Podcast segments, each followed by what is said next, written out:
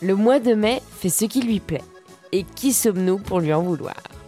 Nous nous sommes tués en avril pour mieux revenir au mois suivant, car nous pouvons bel et bien affirmer que les beaux jours sont devant nous, que la route est droite et que la pente est douce. Les agrumes, les oranges pour Noël, tout ça, c'est terminé. Amis citadins, si la rue vous barbe, mangez de belles rhubarbes. En tarte par exemple. Elles affleurent en ce moment auprès des premières fraises.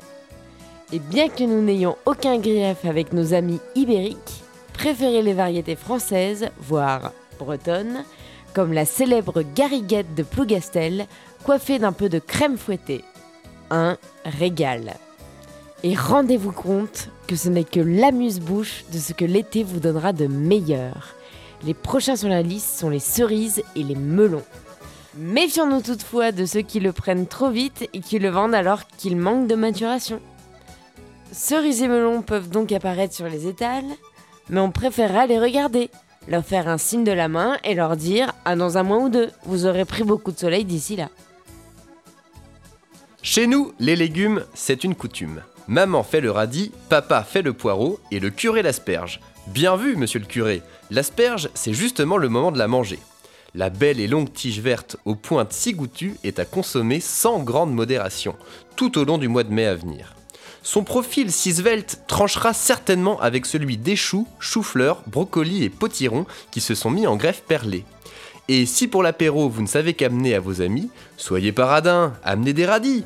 Pour les repas aux heures traditionnelles, substituez à l'amertume n'endive omniprésente la finesse du mesclin qui sera un terreau parfait aux premières belles salades de l'année. La pêche de la Saint-Jacques est sur le point de s'achever, donc profitons-en rapidement. Passé cette date, et donc au plus fort de l'été, soyez bien conscient que la Saint-Jacques que vous pourriez déguster au restaurant aura donc été nécessairement décongelée. Nous aimerions vous conseiller aussi de vous jeter sur le thon, mais prenez de grandes précautions avec ce poisson, qui est en grande voie de disparition. Renseignez-vous donc sur les espèces et leur cycle de reproduction. Par contre, le Saint-Pierre, cette clé vers le paradis gustatif, est en pleine saison. Tout comme le maquereau qu'il ne faut aucunement hésiter à goûter, maintenant qu'il s'approche des côtes françaises pour y trouver sa nourriture. Un mois après la fin du carême vient le mois de la crème. En effet, chèvres et bovidés se repètent de l'herbe toute fraîche et de jolies fleurs colorées. Il est donc grand temps de déguster les camemberts AOC qui sont prêts et au mieux de leur forme. De même, le Saint-Marcelin si fondant entame une période de succulence affirmée. Pour les carnassiers qui nous écoutent, laissez-vous tenter à de jolis parts d'agneau, de présalés encore une fois, qui sont au summum de l'excellence, de même que le veau. Enfin, profitons-en pour rendre hommage à nos sources, ou plutôt à notre source. Parce que nous ne sommes pas nés avec une connaissance innée des saisons et des végétaux qui pullulent à tel ou tel mois.